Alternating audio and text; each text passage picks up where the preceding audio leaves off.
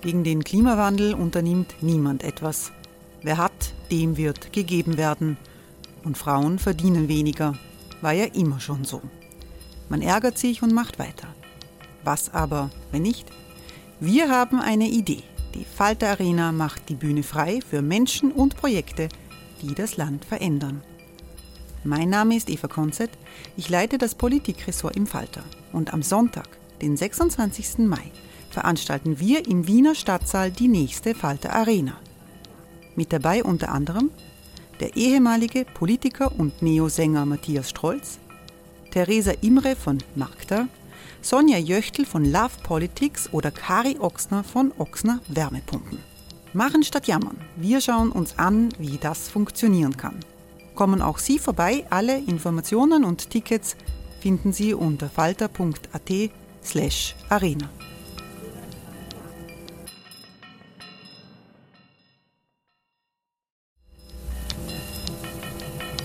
Falter-Podcasts werden durch Werbung unterstützt. Das hilft bei der Finanzierung unseres journalistischen Angebots. Wow! Nice! Yeah! What you're hearing are the sounds of people everywhere putting on Bombas socks, underwear, and t-shirts made from absurdly soft materials that feel like plush clouds. Yeah, that plush. And the best part? For every item you purchase, Bombas donates another to someone facing homelessness. Bombas. Big comfort for everyone. Go to bombas.com slash ACAST and use code ACAST for 20% off your first purchase. That's bombas.com slash ACAST. Code ACAST.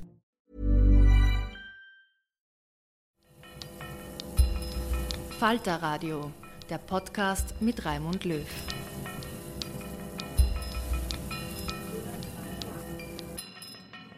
Sehr herzlich willkommen, meine Damen und Herren, zur ersten Sendung des Jahres 2023.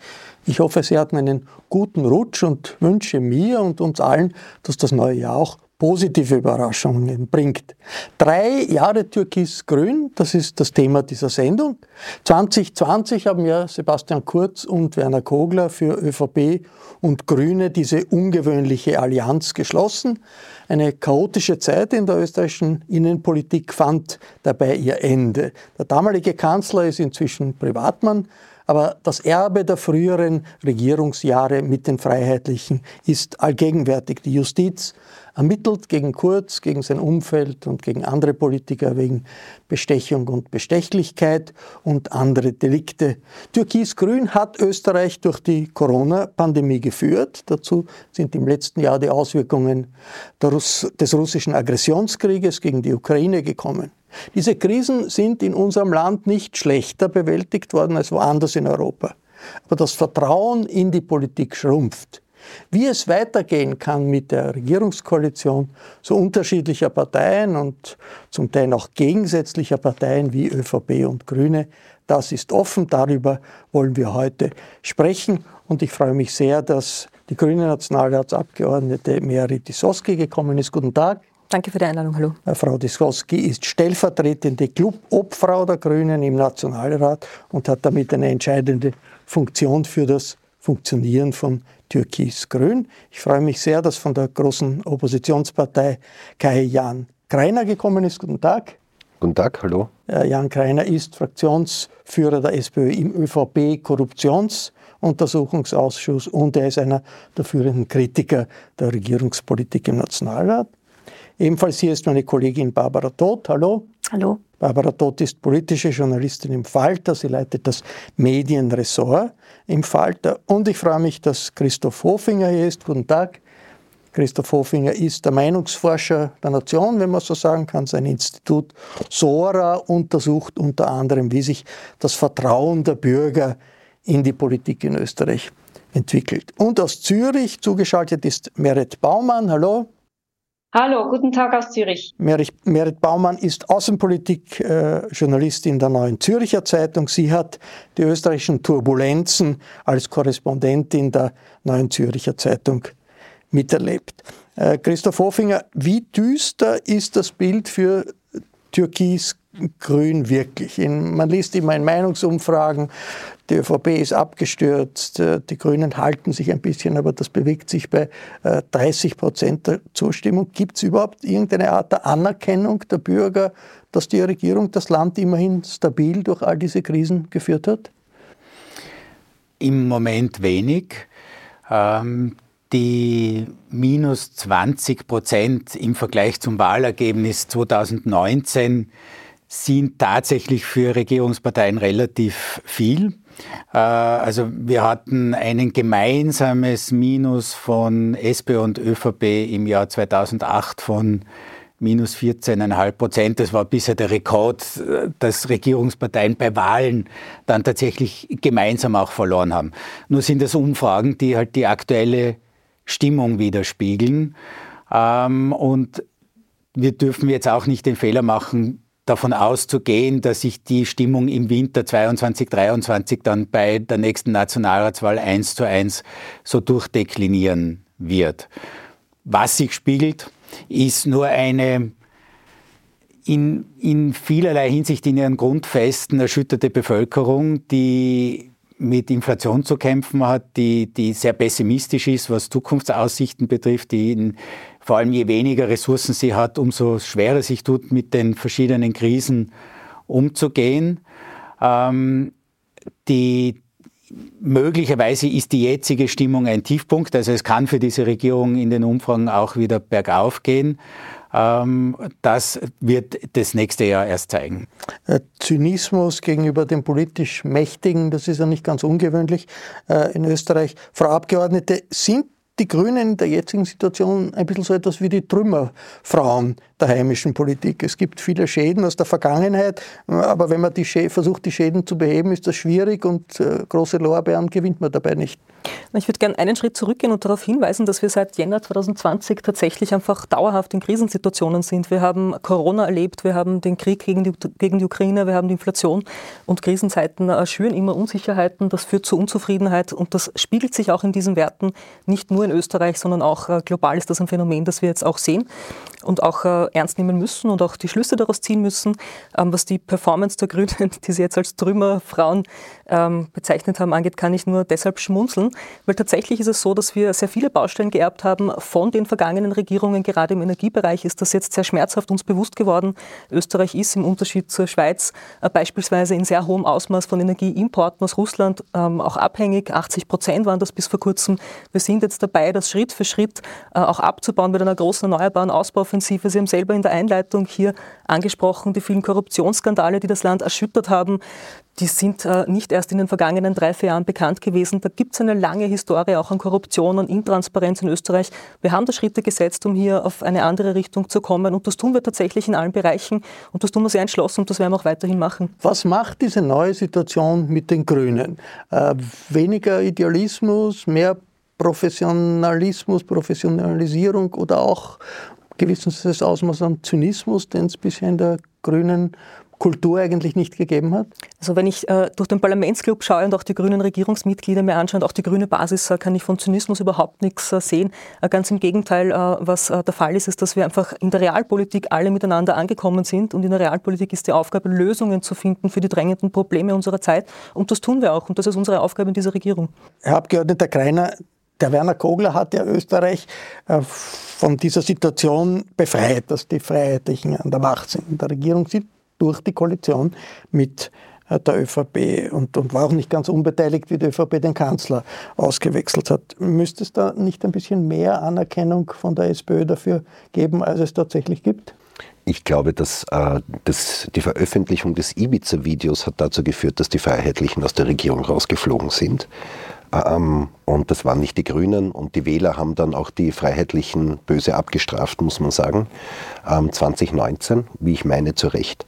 Ähm, das heißt, äh, wen müssen wir jenen danken, die uns dieses Ibiza-Video ähm, zugespielt haben der Öffentlichkeit? Wobei der Mann, der es organisiert hat, im Gefängnis, Im Gefängnis sitzt, ja. nicht begnadigt wird, was schon für viele auch ein bisschen ein, äh, ein skandalöses Ausmaß. Wobei man sagen muss, er, er, sitzt nicht wegen dem, sondern weil er verurteilt wurde wegen, glaube ich, Drogenhandel. Und viele, äh, die dieses Urteil und den Prozess beobachten, sagen, da ist eigentlich wenig dran und das ist alles sehr merkwürdig. Aber trotzdem, die SPÖ leistet kein gutes Haar an dieser Regierungskoalition. Klar, als Oppositionspartei ist das ein bisschen, gehört das zum Job, aber diese Fundamentalkritik, die immer wieder hört, ist die wirklich angemessen? Denn man weiß, auch Sie wissen das aus Ihrer Regierungserfahrung, so Dinge wie äh, Informationsfreiheitsgesetz, Antikorruptionsmaßnahmen und so, die jetzt eingemahnt werden, die sind ja schwierig, die dauern Zeit. Diese Fundamentalkritik, ist die berechtigt? Es gibt überhaupt keine Fundamentalkritik. Ähm, ich würde auch nicht sagen, dass alles, was diese Regierung gemacht hat, schlecht war. Überhaupt nicht. Mir fallen auch sehr, sehr gute Sachen ein, ähm, die beschlossen wurden in den letzten Jahren. Ähm, wie zum Beispiel die Valorisierung von den Sozialleistungen, das heißt, dass die automatisch die Familienbeihilfe zum Beispiel mit der Inflation angehebt wird, an, angehoben wird. das ist sehr gut. aber es gibt halt auch ganz, ganz große Schwächen. Und ähm, das ist, hängt davon ab, welchen Politikbereich man sich ansieht. Äh, wenn ich mir anschaue, die Steuerpolitik, dann ist das ein, ein, ein, also kein ganz wenig Positives und sehr, sehr viel Negatives. Wenn ich mir ansehe, die Budgetpolitik, ist es eine Katastrophe. Wenn ich mir die Klimapolitik anschaue, ist wahrscheinlich deutlich mehr Licht als Schatten. Also das hängt davon ab, wenn man jetzt ein, ein, mehr Licht ein Urteil Schatten setzt. ist ja immerhin ein gutes Ja, nein, ich, ich, ich würde überhaupt nicht ähm, sagen, dass alles schlecht ist. Nein, das, ist, das würde nicht stimmen. Wenn ich mir, aber ich, ich ganz ehrlich, wenn ich mir anschaue, ähm, die, die ÖVP und hier vor allem jetzt im ÖVP-Korruptionsuntersuchungsausschuss, ähm, dann hat sich im Verhalten der ÖVP äh, nichts verändert. Da können die Grünen noch so viel in der Regierung sitzen.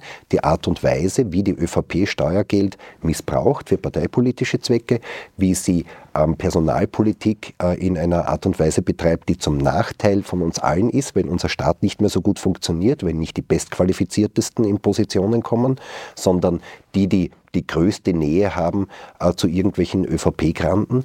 Ähm, und wenn ich mir anschaue, wie sie den Machtapparat des Staates nützen für ihre eigenen Zwecke, das jetzt das Finanzministerium ist, wenn irgendein Millionär keine Steuer zahlen will, dass die Spezialabteilung ausrückt und dafür sorgt, dass der Millionär keine Steuern mehr zahlt. Das hat sich, da hat sich gar nichts verändert. In einer, in einer Koalition ist natürlich oft so, dass eine Partei in der Koalition das, was die andere tut, dann nicht so gutiert, aber auch nicht wirklich beeinflussen kann. Jetzt Merit Baumann, allgemein, bleiben wir noch ein bisschen allgemein.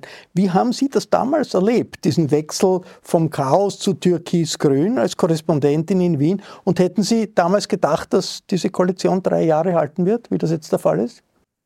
Also ich muss da präzisieren, ich war bei der Wahl 2019, war ich schon zurück in, in Zürich seit einem halben Jahr. Das Ibiza-Video. Mit einem halben Teil des, ihr, ihr, ihr, Ihres Hirn waren Sie noch in Wien, nicht? Genau, ja, genau. Aber die Wahl und den Start der neuen Regierung hat schon mein Nachfolger ähm, gemacht. Ähm, also ich fand das natürlich ein, ein bestechendes Modell zu dem Zeitpunkt. Das hat ja auch ähm, Sebastian Kurz da häufig gesagt. Auch in, in den Deutschen hat er ja erklärt, dass das ein Modell sein könnte, was auch in, in Deutschland kommen werde nach der nächsten Wahl, also Schwarz-Grün. Ähm, ich bezeichne es immer noch als Schwarz, ehrlich gesagt, weil äh, eben Türkis eh schon gebröckelt hat und einfach mal sehen, wie lange das noch Türkis ist. Ähm, also verzeihen Sie mir das. Ähm, ich, es, es war schwierig zu beurteilen, weil halt sofort nach dem Start diese Pandemie ausgebrochen ist. Das hat ja im Prinzip die ganzen Vorhaben und das ganze Regierungsprogramm über den Haufen geworfen. Also ungefähr einen Monat oder zwei Monate nach dem Start der Regierung ähm, ist man dann in, in den Lockdown gegangen. Das macht, finde ich, insgesamt die, äh, äh, das schwierig, eine, eine Bilanz zu ziehen dieser äh, Regierung. Was natürlich weggefallen aufgefallen ist mit ähm, Schwarz-Grün ist, sind diese ganzen unsäglichen äh, Einzelfälle, die es gab unter, unter Schwarz-Blau, also Liederbuchaffäre, das war ja ganz unmittelbar nach dem Start zum Beispiel der, der schwarz-blauen Regierung.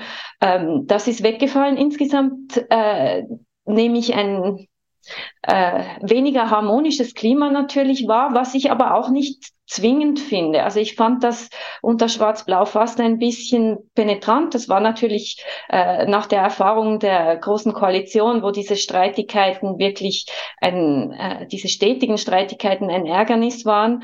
Ähm, jetzt mit den Grünen ist es eine viel sachlichere Zusammenarbeit als diese ähm, demonstrative Harmonie äh, schwarz-blau, was ich aber angenehm finde, muss ich sagen. Aber dort, was ist vom Impuls, den es am Anfang schon gegeben hat bei äh, dieser Koalition noch übrig und wie sind die Chancen ist allgemein, dass dieser Impuls wieder aufgegriffen werden kann? Das ist ja der Versuch jetzt bei der Regierungsklausur, die es diese Woche gibt, in Mauerbach einen Neuanfang zu machen. Ähm, also ich glaube, die Chancen, das werden wir sehen in den nächsten Monaten, weil wie Merit Baumann zu Recht gesagt hat, die Pandemie hat ja quasi so ein bisschen fast die Stopptaste gedrückt auf all das, was ähm, Türkis-Grün sich zum Start vorgenommen haben. Für mich ist eigentlich die entscheidende Frage in diesem Jahr, ob die ähm, Grünen es schaffen werden, bei den Grünen gibt es ja zwei Traditionen. Zum einen die Ökopartei und dann war es ja doch auch immer eine sozialpolitisch sehr aktive Partei. Und für mich ist der der Baufehler dieses ähm, türkis-grünen Regierungsübereinkommens, dass die Grünen eigentlich zugunsten der Ökologie, was natürlich sehr wichtig ist, sehr viel von ihren sozialpolitischen Anliegen hintangestellt haben. Jetzt hat aber durch die Pandemie und auch durch die, ähm, durch die Energiekrise und durch den, durch den Krieg, die Teuerung, ähm, stehen für mich sehr, sehr viele sozialpolitische Fragen im Raum. Und eigentlich, finde ich, müssten die Grünen jetzt ihr soziales Gewissen wieder stärker entdecken und müssten versuchen, äh, in den nächsten Monaten eigentlich die Rolle der SPÖ zu übernehmen in der Koalition. Also wenn wir so denken, wie die große alte Koalition immer funktioniert hat, der Ausgleich zwischen quasi der Arbeitgeber- und der Arbeitnehmerseite und da mehr Druck zu machen. Und das, das fehlt mir momentan und ähm, das wäre für mich so der Anspruch der nächsten Monate. Bleiben wir ein bisschen beim Thema Klima. Das ist ja das Hauptanliegen, das zentrale Anliegen äh, der Grünen. Äh, haben die auch eingebracht in die Koalition. Trotzdem, Österreich fällt zurück im Klimaschutz, zeigen, zeigen alle Untersuchungen, auch das WIFO. Wir haben jetzt radikale Klimaschutz Klimaproteste auf den Straßen, die Straßenblockaden, die richten sich ja auch gegen die Politik jetzt der regierenden äh, Grünen, die in dem Bereich verantwortlich sind. Wie stark schmerzt Sie das? Na, mich schmerzt vor allem, dass wir 20, 30 Jahre lang in der Klimapolitik im Land nichts gemacht haben. Ich habe mir beim Herfahren noch einmal äh, die Liste der bisherigen ähm, äh, Landwirtschaftsministerinnen, Umweltministerinnen angeschaut. Das liest sich wie eine Chronologie des Versagens. Da ist einfach nichts passiert. Dass wir mit der Klimakrise die größte Krise unserer Zeit haben, das wissen wir nicht erst seit drei Jahren. Das ist schon lange bekannt, aber man hat halt weggesehen. Und in diesen drei Jahren, in denen äh, die Grünen jetzt in dieser Regierungsverantwortung auch sind, ist tatsächlich einfach mehr passiert als 15, 20 Jahre insgesamt gemeinsam davor vor. Nehmen wir zum Beispiel äh, das Erneuerbaren Ausbaugesetz, nehmen wir die CO2-Steuer oder nehmen wir, was gerade heute präsentiert wurde nach der Regierungsklausur, auch die große Erneuerbaren Ausbauoffensive. Da ist so viel einfach gemacht worden in den vergangenen drei Jahren wie schon äh, lange davor nicht und da sind wir auf einem durchaus guten Weg und zu den Klimaprotesten. Ähm, ich habe nicht nur totales Verständnis und Sympathie für, für die jungen Menschen, die auf die Straße gehen und äh, hier auch das Recht auf eine intakte Umwelt, auf ein intaktes Klima auch einfordern. Das sind die, die das erst aufs Tablet gebracht haben. Wenn die Jungen nicht gewesen gewesen wären, dann hätte es auch dieses große Wachrütteln weltweit nicht gegeben.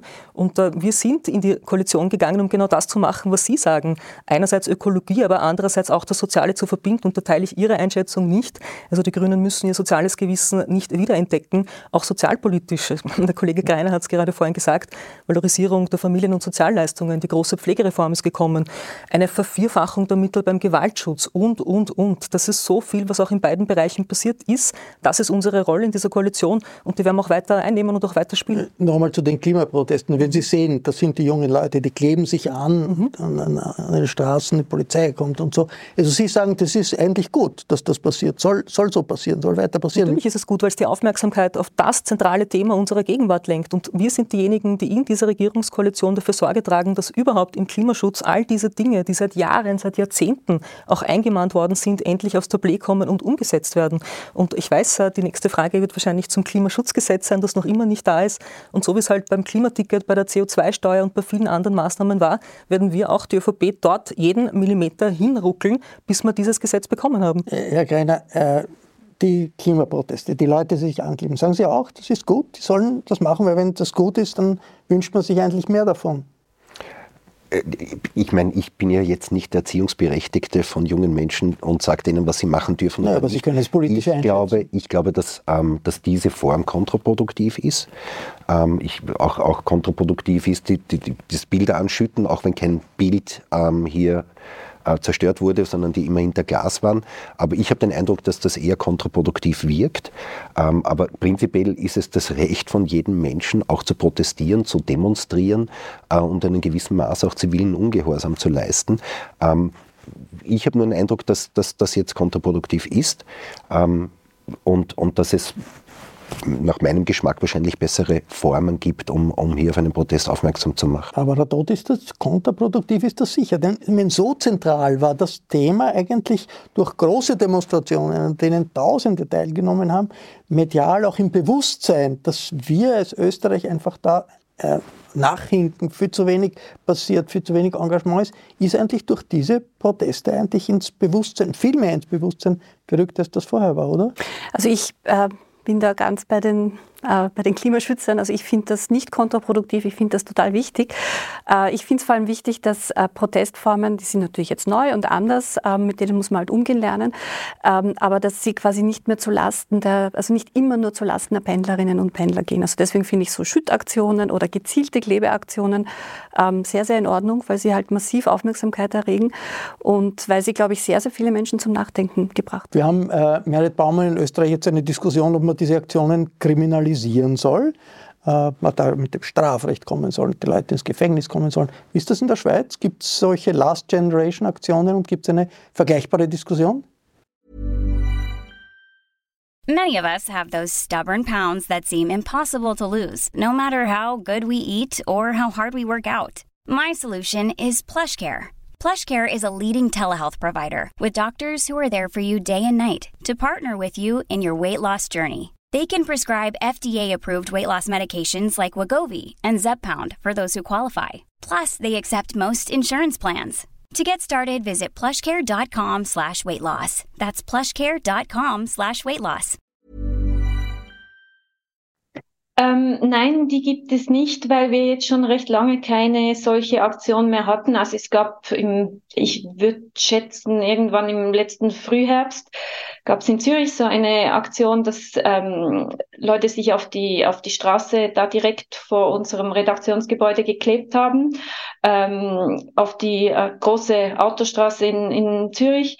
Ähm, und solche äh, Akte in, zum Beispiel in Museen oder so gab es bis, bisher gar nicht. Deswegen ist auch diese Diskussion ähm, über, über strafrechtliche äh, Sanktionen ähm, gibt es in der Form nicht. Was es regelmäßig gibt, äh, sind Demonstrationen.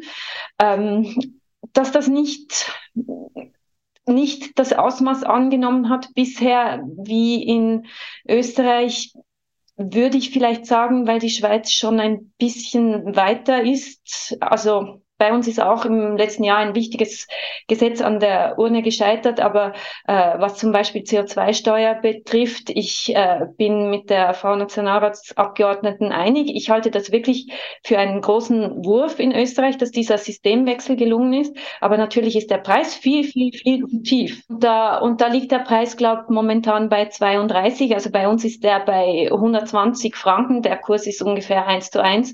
Also ähm, ja, ich, ich würde sagen, insgesamt ist die Schweiz vielleicht schon ein bisschen weiter. Ich, ich kann aber nicht sagen, ob ähm, das geringere Ausmaß an Protesten damit was zu tun hat. Diese Sache äh, Kriminalisierung, Herr Hofinger, die ja von der ÖVP jetzt vor allem auch im Wahlkampf in Niederösterreich ziemlich hochgefahren wird, äh, kommt das an oder ist der Effekt eher, dass man sagt, na eigentlich, es gibt ja doch viel Sympathien für das Thema und schon auch für die Aktionen. Wie, lässt sich das von den Meinungsumfragen her sagen, wie das ankommt, diese Kriminalisierungsforderung?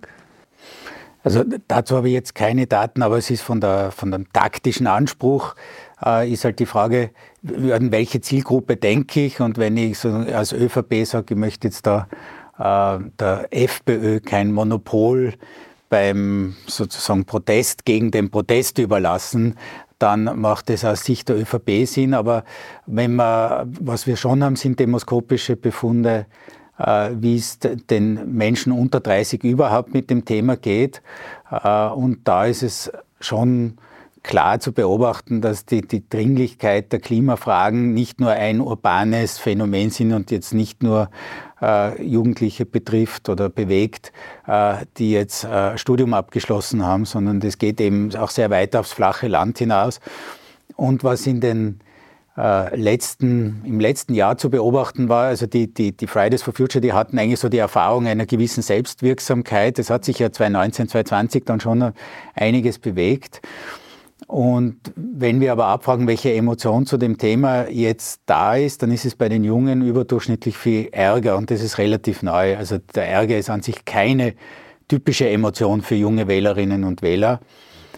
Und bei den Klimafragen geht ihnen halt auch langsam, äh, salopp gesprochen, der Reis und damit geht ihnen auch langsam die Geduld aus und das ist schon relativ breit. Also ähm, die, das ist abzuwarten, wie diese Proteste historisch gesehen werden, aber das ist dann auch nach Bevölkerungsschicht schon sehr unterschiedlich. Darf ich da noch kurz einhaken Bitte. zu dieser strafrechtlichen Thematik? Ich finde das wirklich unsäglich, weil Sie es auch angesprochen haben, dass wir gerade gestern erlebt haben, die im Wahlkampf sich befindende niederösterreichische Landeshauptfrau äh, veranstaltet einen Sicherheitsgipfel, wo es darum geht, zu fragen und zu, zu schauen, was kann man gegen, gegen die Klimakleber, wie Sie sie ja bezeichnet, tun. Fakt ist, in Niederösterreich gab es keine einzige Klimakleberaktion.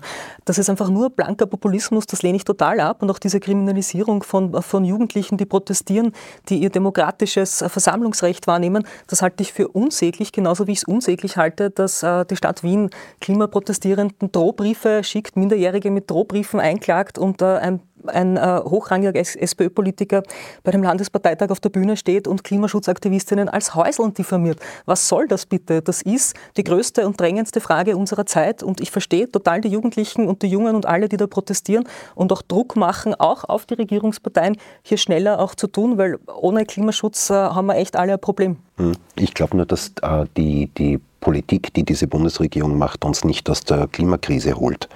Ähm, Nämlich leider gar nicht, oh, nämlich leider, leider nicht. Ja. Ich glaube, äh, ihr verrennt euch hier total in, in, in dieser Fokussierung auf die CO2-Steuer als Fetisch. Ähm, das kann ein kleiner Beitrag sein, aber entscheidend ist, dass ich ganz klare ähm, Programme habe, wie ich einfach alle Heizungen in Österreich tausche. Und die haben wir, aber die vielleicht haben sie es nicht gesehen. Nein, es gibt diese Programme nicht. Es ist überhaupt nicht klar. Äh, man kann jetzt noch Gasheizungen einbauen, jeden Tag. Ähm, und es werden jeden Tag in Österreich noch Gasheizungen eingebaut ähm, und das heißt, die werden 20 Jahre lang laufen. Ähm, und es gibt überhaupt keinen, keinen, keinen Umbauplan unserer Gesellschaft, sondern es gibt eine CO2-Steuer, die für viele einfach das Leben teurer macht, aber die Welt nicht besser macht. Und, und äh, das ist einfach zu wenig. Und die soziale Frage, die wird einfach komplett äh, außen vor gelassen. Und auf die, die haben weder die ÖVP, was niemanden verwundert, aber auch die Grünen überhaupt keine Antwort, weil äh, der Klimawandel und, und die Politik, um, um die Klimakrise zu bekämpfen, ähm, ist die soziale Frage ganz, ganz wichtig, weil die, die jetzt am meisten darunter leiden, ähm, zum Beispiel unter der Inflation, sind ja Menschen, die mit Gas heizen. Und die heizen ja nicht mit Gas, weil ihnen Fahrt ist, sondern weil sie eine Wohnung gemietet haben und dort eine Gastherme hängt. Die können auch nicht raus. Ähm, und da macht die Regierung gar nichts. Sie sorgt dafür, dass die Mieten um 17 Prozent steigen, ähm, dass, dass, dass die die Mieter keine Chance haben, sich äh, zu wehren dagegen. Die müssen voll die Kosten tragen. Ähm, und es gibt keinen Gaspreisdeckel in Österreich im Gegensatz zu Deutschland. Ja, für die Unternehmen, aber nicht für die Haushalte. Und das unter irgendwelchen komischen faden Ausreden wie in Deutschland ähm, sind über 40 Prozent am Gasheizungen, in Österreich nur 25 Prozent. Deswegen brauchen wir keinen Gaspreisdeckel. Also ich meine, ich, ich verstehe es intellektuell nicht, weil das Ergebnis von denen heißt, na, bei uns kostet halt nur die Hälfte. Also im Parlament müsste jetzt mit tatsächlichen Berichtigungen arbeiten, weil vieles von dem, was der Kollege Greinetz gesagt hat, einfach faktisch nicht stimmt. Es gibt natürlich die, die Programme für ein Aus aus raus aus Öl und Gas. Es gibt die Programme für den Thermentausch und, und, es gibt und. Überhaupt keinen alles. Plan dafür. Nein. Ich weiß nicht, offensichtlich sitzen wir in anderen Parlamenten. Nein, ich, ich das, was es die, gibt, ist eine SPÖ Förderung. Die CO2-Steuer ist das nämlich Das habe ich nicht, Doch. nein, das habe ich nicht Doch. gesagt. Ich habe gesagt, Doch. die CO2-Steuer kann einen kleinen Beitrag leisten und muss auch einen kleinen Beitrag leisten. Nur das alleine ist viel zu wenig. Das, was wir schon gelernt haben, ist ähm, nämlich auch aus der Umweltpolitik historisch, ähm, am Ende des Tages ist Umweltpolitik immer eine Ordnungspolitik. Ähm, weil wir jetzt gerade äh, gelesen haben, dass sich das Ozonloch schließt. Das hat sich nicht geschlossen, weil man äh, das FCKW höher besteuert hat, sondern weil man es verboten hat über internationale Verträge. Und auch einfach ganz klar in Österreich einfach verboten hat, FCKW darf nicht verkauft werden. Und nicht, ich mache es einfach teurer und der Konsument ist schuld, wenn es dann trotzdem passiert. Und, und ähm, das ist ja die Idee dieser, also das, was ja die ÖVP gerne macht. Das, ich weiß schon, dass die Grünen dahinter was anderes sehen und auch die Ordnungspolitik gerne hätten. Nur die ÖVP sagt, na machen wir mal eine Steuer und, und dann ist der Konsument schuld, wenn er das Falsche kauft. Und das ist einfach eine, eine Selbstaufgabe von Politik. Und und vielmehr hat die Bundesregierung jetzt, es gibt nicht einmal, ein, ein, ein es gibt nicht einmal einen Plan, äh, wann Österreich um wie viel äh, das CO2-Ausstoß reduzieren soll. Doch. Das gibt es bis heute nicht. Doch. Gut. Es gibt ganz klar, die, also das steht, wann, ja, schon, das steht ja auch schon im Regierungsprogramm, ist es ja festgehalten worden, äh, 2030 und danach 2040. Aber, ja, da aber steht, das ist eine Überschrift, aber kein Plan dahinter, kein gibt, Gesetz. Es gibt die Gesetze, die sind zum Teil beschlossen worden, die sind zum Teil in Ausarbeitung und das äh, überrascht aber mich jetzt, dass der Jahren Kollege, der gemeinsam mit mir im Parlament Parlament sitzt, ja, äh, das nicht zur Kenntnis genommen hat und hier behauptet, wenn er mich mal ausreden lässt, dass es abseits der CO2-Steuer sonst keine Maßnahmen gegeben hätte, die hier auch klimapolitisch Auswirkungen zeitigen. Klimaticket ist in so vielen Regierungsprogrammen gestanden, so viele SPÖ-Minister haben es nicht hergebracht. Das Klimaticket ist da. Es ist ein unglaublicher Boost für öffentliche Verkehrsmittel. Es reduziert CO2-Ausstoß über individuelle PKWs. Das ist massiv, das ist riesig und zu behaupten, es gebe nur die CO2-Steuer ist einfach faktenwidrig. Und das kritisiere ich an euch, auch anknüpfend an die Einleitung äh, äh, hier vom Moderator, egal was gemacht wird, es reicht nicht, es wird nicht gesehen, es ist permanentes Bashing, ohne konkrete andere Vorschläge zu bringen. Und das ist wirklich ermüdend. Und diese Form nein, von Populismus ich, ich kann kannte man lange nein. Zeit eigentlich nur von der FPÖ. Und ich ja, finde es schade, dass die SPÖ da auch mit einstimmt. Das ist jetzt aber schon ein bisschen tief, muss ich ja, sagen, weil ich ganz, ganz konkret zum Beispiel sage, es gibt keinen Plan, wie Gasheizungen getauscht werden. Da gibt es keinen Plan. Die, die, die heute eingebaut werden, werden 20 Jahre laufen. Das heißt, man braucht 20 Jahre, um Heizungssysteme zu tauschen. Es gibt keinen Plan dahinter.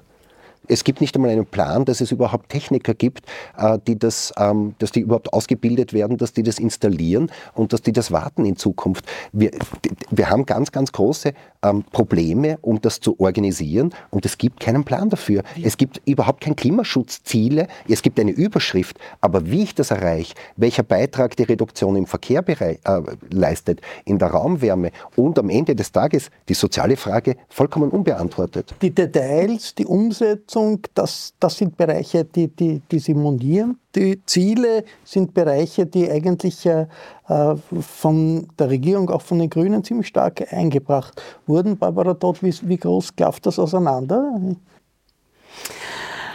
Ähm, naja, im ökologischen Bereich ähm, sind schon quasi Wege eingeleitet worden. Also die Kritik fand ich jetzt auch sehr, sehr hart ihrerseits. Also ich meine, da muss man den Grünen zurechthalten, dass ein gewisser Systemwechsel eingeleitet wurde.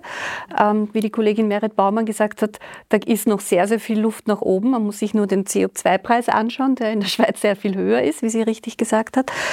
Ähm, die soziale Frage, die jetzt mehrfach angesprochen wurde, ich meine, ja, Sie haben recht, es wurde die kalte Progression abgeschafft, aber das ist eine langjährige Forderung. Es wurden die Sozialhilfen ähm, der Inflation jetzt automatisch angepasst. Auch das ist eine langjährige Forderung.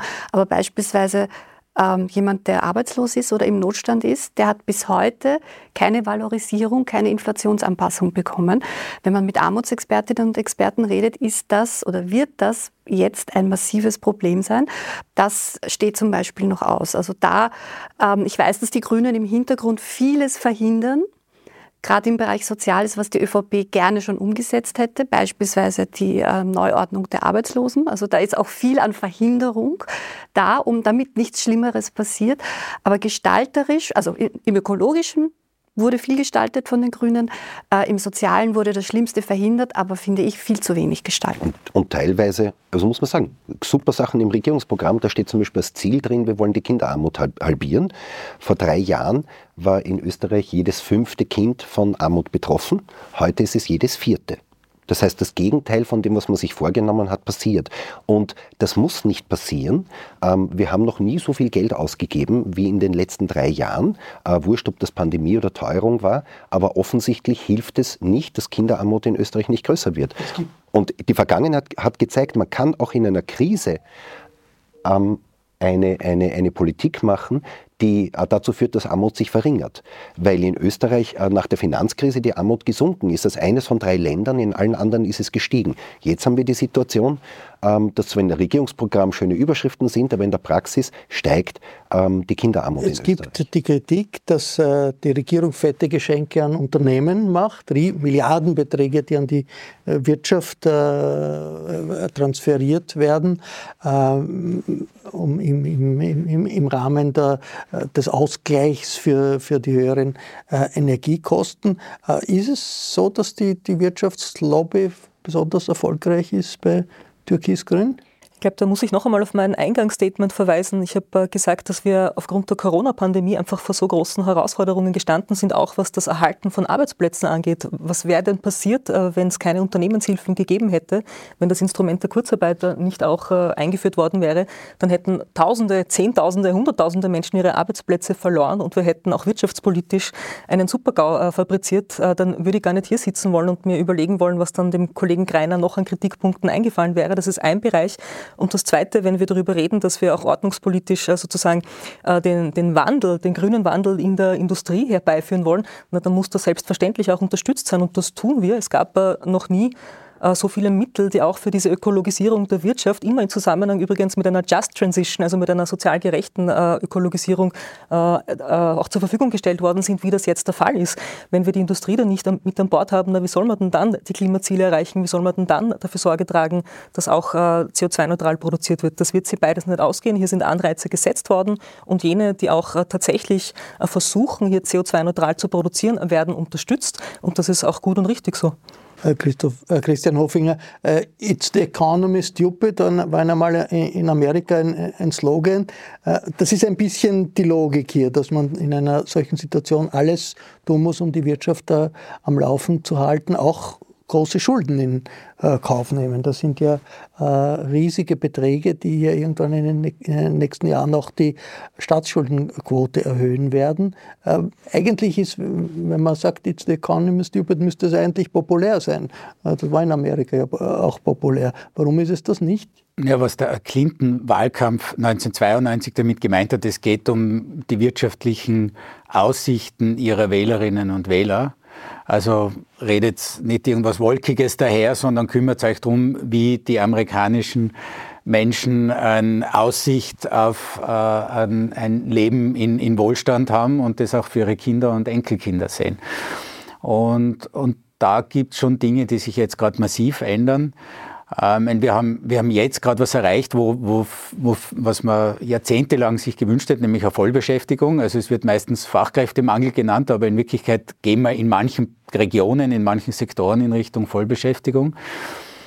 Das heißt, die, die wirtschaftlichen äh, das wirtschaftliche Unbehagen der, der, der Vergangenheit hat sich gedreht. Es waren damals, wie Jörg Haider auf, groß geworden ist mit, mit populistischer Strömung, waren viele Facharbeiter und Facharbeiterinnen, Kernklientel auch der SPÖ, haben das Gefühl gehabt, sie kommen an eine gläserne Decke ähm, haben auch das Gefühl gehabt, dass, dass sie durch äh, Migration in einem Wettbewerb steht, der, der, der für sie problematisch ist. Ähm, und beim Arbeitsmarkt ist momentan die Spannung äh, eine andere. Ne? Also die, die, es ist heutzutage für, für viel mehr Menschen, auch gerade mit der Facharbeiterausbildung möglich, äh, einmal eine gute Arbeit zu finden. Aber die Frage ist, ermöglicht mir das Faktum, dass ich Aussicht auf einen Job habe, dann, und da sind wir wieder bei der, bei der Economy, ähm, ein Leben, so wie man es vorstellt. Also zum Beispiel auch, äh, und da spielen jetzt ganz andere Faktoren rein, mit öffentlicher Versorgung, mit öffentlichem Verkehr, Gesundheitsversorgung ähm, oder kann man eben auch Wohnungspreise leisten. Ne? Also da, da sind wir jetzt in ganz anderen Voraussetzungen. Und ähm, wenn sozusagen das Problem abgehackt ist, dass der Großteil der Bevölkerung die Möglichkeit hat, äh, gute Arbeitsplätze zu finden, wo es jetzt in den nächsten Jahren äh, an sich sehr gute Aussichten geben kann, ist die Frage, was tue ich damit, habe ich immer noch die Chance. Und da kommt, da, da, da klopft eigentlich die, die nächste Krise an die Tür. Also egal, welche Regierungen es in der Zukunft geben wird, also krisenfrei, dass eine davon krisenfrei sein wird, das ist kaum zu erwarten, weil man eben gerade auch in Zeiten von Vollbeschäftigung dann bei vielen Segmenten der Gesellschaft Sorgenfalten haben werden, ob sie ein Leben leben können, das, das halt einem Lebensentwurf entspricht, dem, den, den wir in den letzten Jahrzehnten angestrebt haben. Und da sind wir wieder bei der Economy. Sie haben äh, angesprochen, äh, Jörg Haider damals, mhm. äh, in der Zeit, wir sind jetzt im, drei Jahre nach Türkis-Grün in einer Situation, in der die Freiheitliche Partei, die FPÖ, eigentlich wieder in den Höhen, lichten Höhen äh, äh des Jörg Haider damals äh, äh, angekommen ist. In Umfragen, äh, Merit Baumann, eine Überraschung. Sie, Sie haben erlebt den Absturz äh, der FPÖ, jetzt ist die FPÖ in Umfragen genauso da wie vor, den, vor diesem Absturz. Mhm. Nein, das überrascht mich gar nicht. Also es, es war ja, dass, ähm, dass die FPÖ abgestürzt ist. Ähm, das war ja eine Folge von Sebastian Kurz. Also dass Sebastian Kurz die ÖVP äh, übernommen hat, einigermaßen populär war in, in breiten Kreisen der Bevölkerung und natürlich auch inhaltlich in die, ähm, in die Themenbereiche der, der FPÖ vorgestoßen ist. Und, und deswegen, das, das waren quasi kommunizierende Gefäße meines Erachtens. Also da ist der Herr Hofinger der Experte. Aber ähm, ich kann mich erinnern an diese Bundespräsidentenwahl, ähm, als die beiden Kandidaten der ähm, SPÖ und ÖVP so so äh, katastrophal schlecht abgeschnitten haben. Äh, da habe ich danach geschrieben, es, es ist quasi so ein Vorzeichen der, der Dritten Republik. Also zu dem Zeitpunkt sah es so aus, dass die FPÖ bei der nächsten ähm, Nationalratswahl natürlich Platz eins machen würde. Und dann ist dieser Wechsel gekommen an der Spitze der ÖVP und da hat sich dann das Stimmungsbild geändert. Also meines Erachtens äh, war das der Grund und, und, und jetzt ist ähm, Sebastian Kurz weg und das das Stimmungsbild sieht wieder ähnlich aus, wenn man die Umfragen anschaut, wie bevor er die ÖVP übernommen hat. Barbara äh, dort inwiefern hängt dieser Wiederaufstieg der FPÖ und der Kickel auch mit der Performance von Türkis-Grün zusammen? Na, sie ist eine, so wie es Merit Baumann gesagt hat, sie ist natürlich zum einen oder vor allem eine direkte ähm, Folge des äh, Popularitätsniedergangs der ÖVP. Ähm, das ist vielleicht der größte oder einer der größten parteipolitischen Erfolge der, der Grünen in dieser Koalition, dass Werner Kogler es taktisch sehr kühn und geschickt geschafft hat, ähm, Sebastian Kurz das Kanzleramt abzunehmen.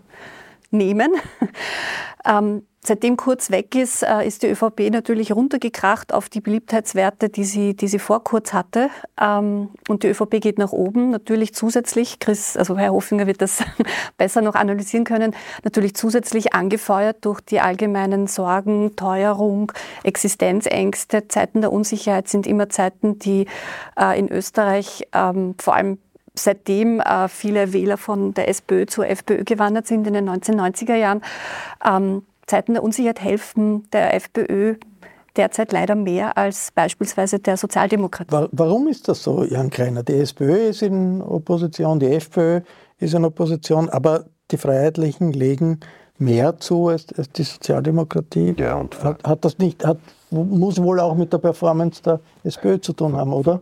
Vor drei Monaten war es umgekehrt und vielleicht ist es in drei Monaten wieder umgekehrt, womit ich rechnen würde. Ähm, ich glaube, das hat auch sehr, sehr viel damit zu tun, dass die ÖVP jetzt einfach äh, wochenlang äh, versucht hat, irgendwelche ähm, Asylkrisen herbeizureden äh, und, und überhaupt kein anderes Thema mehr hatte die letzten Wochen als, ähm, als Migration und Asyl und in Wahrheit dann mit sich selber, sondern nur der FPÖ geholfen hat. Aber ich wollte nur ganz kurz schon noch was sagen zur, zur wirtschaftlichen Performance dieser Regierung. Natürlich stimmt das, äh, dass hier Politik gemacht wird für Konzerne. Ähm, das, was ja passiert ist bei den Covid-Hilfen, dass man hier äh, die Kurzarbeit macht, das ist keine Erfindung äh, dieser Regierung gewesen, sondern das hat die SPÖ entwickelt, dieses Konzept. Ähm, nämlich schon viel früher in, bei der Finanzkrise ist dieses Konzept entwickelt worden.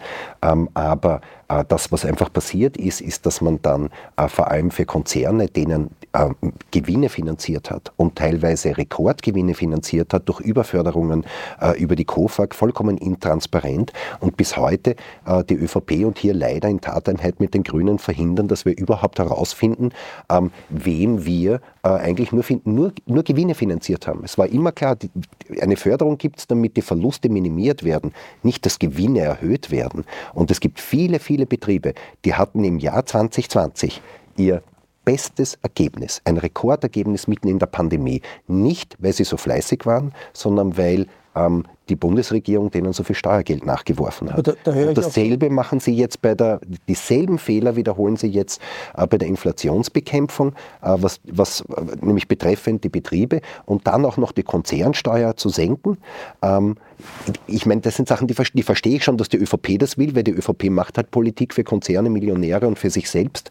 Ähm, aber wieso die Grünen da dabei sind, ist mir ein Rätsel. Aber Herr Kreiner, Sie haben jetzt schon ziemlich geschickt abgelenkt von der eigentlichen Frage, nämlich Sie haben so selbstbewusst gesagt, in drei Monaten kann sich das auch wieder drehen mhm. und dann wird die SPÖ auf Platz 1 sein. Ich auch, ja. Ähm, da, da wäre ich mir, also wieso gehen Sie davon aus? Weil ich ich habe eigentlich seit dem letzten Auftritt von Pamela Rendi Wagner in der Zeit im Bild 2 ähm, nach der Clubklausur äh, eher das Gefühl, dass das ein Fehler war, dass sie sich jetzt so einlässt auf diesen schwelenden Konflikt mit dem burgenländischen Landeshauptmann, der, glaube ich, der SPÖ bis jetzt oder ihr gar nicht so viel Stimmen gekostet hat. Aber jetzt, wo sie quasi so in offene Konfrontation geht und sich ähm, eigentlich diese, ähm, sie war bis jetzt sehr souverän dadurch, dass sie eigentlich nicht auf dieses Mobbing eingegangen ist. Und jetzt plötzlich hat sie sich quasi auf Augenhöhe mit dem Landeshauptmann versucht, sie sich auseinanderzusetzen. Und das habe ich überhaupt nicht verstanden. Ich meine, es führt jetzt vielleicht ein bisschen ja, zu weit, glaub, aber ja, das, diese, da, da ist die SPÖ schon schwach. Diese Doskozil-Frage interessiert in der, ehrlich gesagt in der SPÖ überhaupt niemanden mehr. Die nervt nur noch, diese Meldungen. Ja, aber die Glaubwürdigkeit ja, der SPÖ und ich glaube, und ich glaube ganz ehrlich, die interessiert auch niemanden.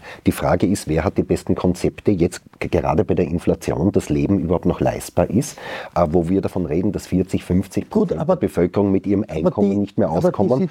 Die, das ist die Hölle. Aber die Situation, dass die SPÖ. Und das sind die Probleme. Die, und da haben wir die, die SPÖ mehr, mehr zulegt, dass die SPÖ ist ja, ist ja trotzdem Ja, ich sage eben nur gesagt, vor drei Monaten war es genau umgekehrt und ich glaube, in drei Monaten wird es wieder der Fall sein. Sie sind weil die wichtigen Themen, weil die wichtigen Themen haben wir die besten Konzepte. Ganz kurz noch, Herr Hofinger, gibt es da Daten, die das zulassen, dass man sagt, wahrscheinlich in drei Monaten ist die FPÖ weg? Nein, gibt es nicht. Weg. Das ist so unprognostizierbar. Weg vom ersten Platz, nicht? Ja. Das ist, also, das ist eine Hoffnung, Prinzip. Das Hoffnung. muss man sich in drei Monaten anschauen. Ja. Na, ich teile eher Ihre Einschätzung. Ich glaube, dass diese schwelende, seit Jahren schwelende Führungsdiskussion, die die SPÖ permanent begleitet, natürlich auch maßgeblich mitverantwortlich dafür ist, dass die SPÖ jetzt in den Umfragen äh, an Zustimmung verloren hat. Ich habe nicht behauptet, dass die Regierung die Kurzarbeit erfunden hätte, wenn es erprobte Konzepte gegeben hat in der Vergangenheit, die gut funktioniert haben. Ob das jetzt die Sozialdemokratie erfunden hat oder nicht, ist es ja super und gut, die wiederzuverwenden. Das haben wir getan. Und äh, zu den Wirtschaftshilfen schon eine sehr, sehr wichtige Korrektur. Das stimmt einfach nicht, was hier behauptet wird, dass das nicht nachvollziehbar ist. Es gibt eine Transparenzdatenbank, wo all diese Wirtschaftshilfen erstmals überhaupt eingesehen werden aber auch können. Erst seit kurzem. Ja, aber nicht von Anfang an. Ja, nicht von Anfang an, aber jetzt gibt ja. es. Jetzt ist das einsehbar. Ich brauche nur eine Internetverbindung und kann das alles nachschauen, genauso bei diesem Sie belegt aber schon diese Transparenzdatenbank, dass die ÖVP-Lobbys übermäßig profitiert haben ja, und von den Transferzahlungen in der Pandemie. Pandemie. Und das wird geprüft und wenn sich das, was Sie sagen, bestätigt, wird das Geld zurückgefordert. Nein, selbstverständlich, nicht. es geht um Steuergeld Nein, und da muss man Rechenschaft, darf genau ich bitte das, das ist falsch. Und da muss man Rechenschaft darüber ablegen, das transparent stellen, nachvollziehbar machen, wo ist das hingeflossen, wer hat das bekommen, wofür ist das verwendet worden und äh, auch noch ein Satz zu Steuern. Äh, Österreich war eine, eines der ersten Länder, die die Zufallsgewinnsteuer äh, auch europarechtskonform umgesetzt hat. 65 Prozent der Zufallsgewinne werden besteuert. Auch das fließt wieder zurück in das System und kann für äh, wichtige Bereich, für wichtige Maßnahmen im Sozialbereich was, auch verwendet was werden. Was stimmt da nicht? Da brauchen Sie gar nicht den Kopf das, zu schütteln. Was nein, stimmt das da erste stimmt. Es gibt, man kann nachschauen, wie viel Geld hat welches Unternehmen bekommen, aber da steht nicht drin, haben die Gewinne gemacht in dem Jahr oder nicht. Das finden Sie dort nicht. Und es wird kein Euro zurückverlangt, nur weil jemand Gewinne gemacht hat. Ist ausdrücklich. Und die, die, es wird noch immer alles möglichst intransparent gehalten, dass man möglichst gar nicht weiß, wo sind diese Milliarden hingeflossen, wer hat die bekommen und es wird kein Euro zurückverlangt, nur weil jemand Rekordgewinne gemacht hat aufgrund der Förderungen. Weil das ausdrücklich, äh, und das ist nie im Parlament gewesen, äh, das ist äh, zwischen dem Finanzminister und dem, dem Vizekanzler Kogler vereinbart worden, die Art und Weise, wie das läuft. Und das ist ein, ein Fehler im System. Ja, und das machen sie jetzt wieder. Stimmt einfach nicht, aber gut. Ja, es ist einfach die Wahrheit. Die, die, die wirtschaftliche Situation ist äh, in Österreich auf jeden Fall äh, angesichts der Krisen, die es rundherum gibt, die wirtschaftliche Krise ist aufgefangen worden in Österreich, genauso wie in anderen Staaten, Staaten Europas, auch durch die Maßnahmen, die, die hier diskutiert werden oder auch, auch, kritisiert werden. Das ist ja ein Spezifikum in Europa, dass der Sozialstaat grundsätzlich gehalten hat, dass die Wirtschaft äh, trotz der großen Auswirkungen der Ukraine-Krise äh, nicht destabilisiert wurde. Wir sind am, ganz fast am Ende unserer Sendezeit. Äh, ganz kurz ein viertes Jahr Türkis-Grün, vielleicht ein fünftes Jahr Türkis-Grün. Wer weiß das? Was könnte da kommen? Was wäre das Entscheidende für Sie als grüne Abgeordnete, damit man am Ende sagt, ja, das hat sich ausgezahlt? Es hat sich jetzt schon ausgezahlt, weil in diesen drei Jahren so viel im Klimaschutz passiert ist wie in 20 Jahren zuvor nicht. Und das, was die, die Frau Todt äh, vorhin gesagt hat, ist ganz klar, ganz klar der Fokus. Im Bereich der Sozialmaßnahmen ist einiges zu tun. Äh, Sie haben auf die Mindestsicherung verwiesen, Sie haben auf, äh, auf äh, Maßnahmen für jene Personen, die aus dem unteren Einkommensdrittel sind, äh, verwiesen. Und auch da muss man schon festhalten, dass äh, die Regierung die Teuerung abgefedert hat, zum Teil überkompensiert hat, insbesondere für jene, die am wenigsten haben. Das wird uns begleiten und genau das ist auch auch diese Aufgabe, die wir weiter auch erfüllen werden. Ich bedanke mich sehr herzlich für eine lebhafte Diskussion, mit der wir im Falter das neue Jahr einläuten. Danke für Ihr Interesse. Wenn Sie hinter die Kulissen blicken wollen, dann ist ein Falter-Abonnement immer eine gute Idee. Auch verspätete Geschenksabos sind keineswegs verboten. Ich verabschiede mich im Namen des gesamten Teams. Bis zur nächsten Sendung.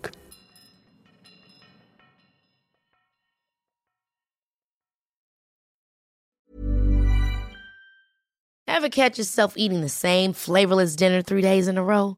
Dreaming of something better? Well, HelloFresh is your guilt-free dream come true, baby. It's me, Kiki Palmer. Let's wake up those taste buds with hot, juicy pecan-crusted chicken or garlic butter shrimp scampi. Mm. Hello Fresh.